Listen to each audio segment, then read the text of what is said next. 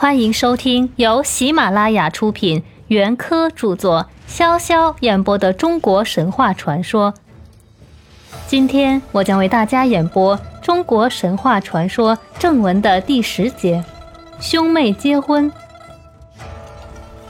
说到西南地区苗、瑶等少数民族民间流行的传说，那就更是有趣了。伏羲、女娲。在这些民间传说中，不但是夫妇，而且是亲兄妹成为夫妇的。这些传说各地大同小异。现在将广西容县罗城瑶民中的一段传说记述在这里。天快要下大雨了，云密风急，雷声隆隆的吼过高空，小孩们都很惊怕。可是，一般劳动者却还在外面工作，和平时一样。因为夏天常多雷雨，并不足怪，他们都是知道的。那时有一个男子，也正在屋子外面工作。他把平时积蓄的晒干的漆沟里的青苔，拿去铺在树皮盖的屋顶上，这样就是大雨来了。也不怕把屋顶冲坏。男子在屋顶上铺青苔，他的一对小儿女都不过才十多岁，天真烂漫的在屋子外面玩耍，看他们的爸爸工作。男子把屋顶铺好后，便下来带着他的孩子们进屋子去了。这时，大雨陡然下来了，爷仨关上门窗。在温暖的小屋里享受家庭的温暖。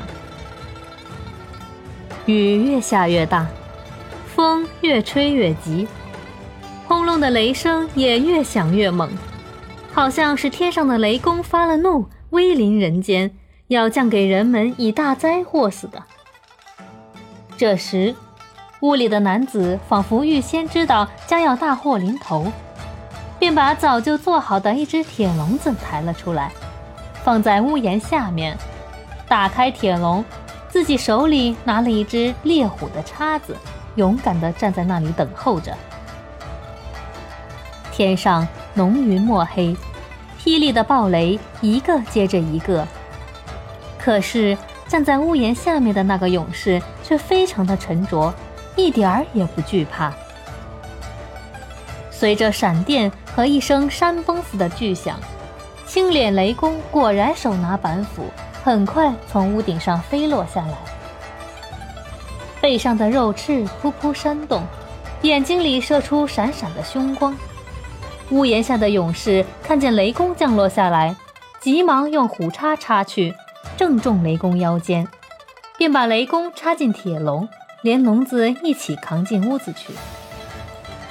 这下你可给我抓住了，看你还能做些什么！男子笑着向铁笼里的雷公说：“雷公垂头丧气，没话可说。”男子便叫他的孩子们前来看守雷公。孩子们起初见了这奇形怪状的青眼雷公，都很惊怕。稍久一点，也就见怪不怪了，不再怕了。第二天早晨，男子到市上去买香料，准备把雷公杀了。腌扎起来，做下饭菜。临走时，嘱咐他的孩子们说：“记着，千万不要给他水喝。”男子走了，雷公在铁笼里假装呻吟，做出种种痛苦的模样。孩子们跑去看他，问他为什么身患。雷公说：“啊，我口渴，请给我一碗水喝。”年龄较大的男孩子说：“爹爹临走前说过，不准给你水喝，所以不能给你。”雷公又恳请：“一碗水不行，请给我一杯水吧，我实在口渴的很啊。”男孩子还是拒绝说：“不行，爹爹知道了要骂的。”雷公仍旧固执的哀恳。那么，请去把灶头上刷锅的刷把拿来，滴几滴水给我也好呀，我快要口渴死了呀。”说完，便闭上眼睛，张开嘴巴，在那里等待着。年纪较小的女孩子见了雷公这般痛苦，自然动了少女慈悲的仁爱心肠，心想：雷公被爹爹关在笼子里已经一天一夜了，想喝点水都得不到，真是可怜啊。于是对他哥哥说：“哥哥啊，我们就给他几滴水喝吧。”哥哥心想，几滴水或许是没有什么妨害的，就同意了。兄妹俩就到厨房里，拿了刷锅的刷把，蘸了几滴水，却洒在雷公的口中。雷公得了水，非常欢喜，向孩子们致歉道：“谢谢你们，请你们暂时离开这间屋子，我要出来了。”孩子们在仓皇中刚刚跑出门外，只听得霹雳一声巨响，雷公已经冲破铁笼，从小屋里面飞了出来。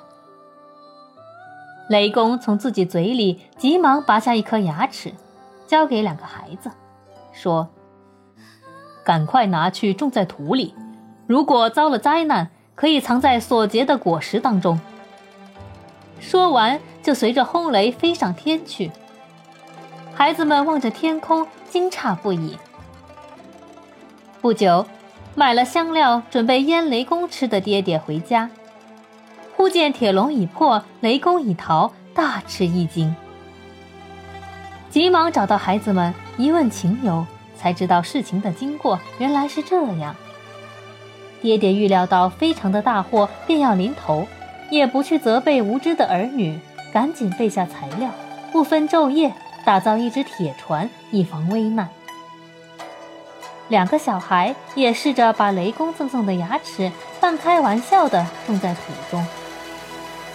说也奇怪，牙齿刚种下去不久，从泥土里就冒出了嫩绿的新芽。这新芽眼看渐渐长大，一天当中就开了花，结了果子。第二天早晨再去一看。那果子长得很大，成为一个奇大无比的葫芦。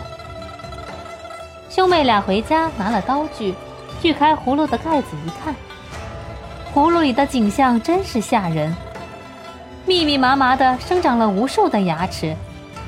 孩子们也不害怕，把这些牙齿都挖出来丢弃了，爬进葫芦去试试，葫芦大小恰好容得下两个孩子藏身。便把葫芦拖来，放在僻静的处所安顿着。到了第三天，爹爹的铁船刚刚打造好，天气陡然发生了猛烈的变化，四野刮起了黑风，狂暴的雨从明空中倾盆而下，地底下喷涌起洪水，像野马般奔腾，淹没了丘陵，包围了高山，田园庐舍。林木村镇都化作了一片沧海。孩子们，风雨中，爹爹喊道：“赶快躲避呀！雷公发洪水报仇来了！”两个孩子连忙躲进葫芦，爹爹则进了他自己打造的铁船，随着高涨的洪水在浪涛上漂流。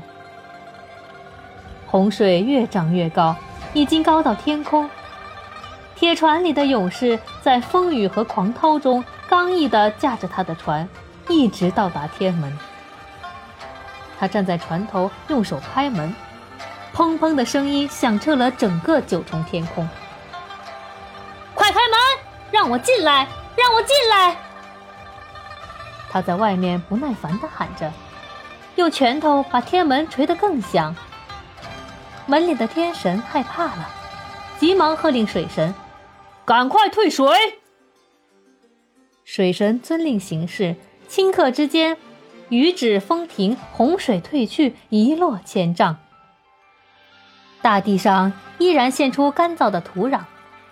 当洪水退落的时候，勇士随着他的铁船从高空中跌落下来。因为铁船坚硬，碰击到地面上，摔得粉碎。可怜这敢于和雷公作战，并且囚禁过雷公的无名勇士，也和他的铁船一样，跌得粉身碎骨。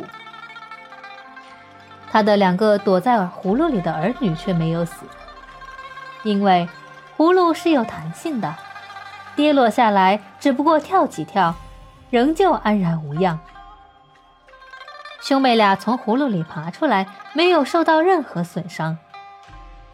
经过这一场滔天的洪水，大地上所有的人类都死光了，只留下这两个小孩子是人类中唯一存活着的遗孤。他们两个原本没有名字，因为是从葫芦里存活下来的，所以起名叫伏羲。伏羲就是伏羲，也就是葫芦的意思。男孩叫伏羲哥。女孩叫伏羲妹，就是葫芦哥哥和葫芦妹妹的意思。大地上虽然灭绝了人类，这一对勇敢的少年却靠了他们的劳动，仍然快乐无忧地生活着。那时，天空和地面相距不远，天门时常开着。哥哥和妹妹常常手挽着手，从天梯上攀登到天庭去游玩。时光荏苒。他们都已长大成人，哥哥便想要和妹妹结婚，可是妹妹却不同意。妹妹说：“这怎么可能呢？我们是亲兄妹呀！”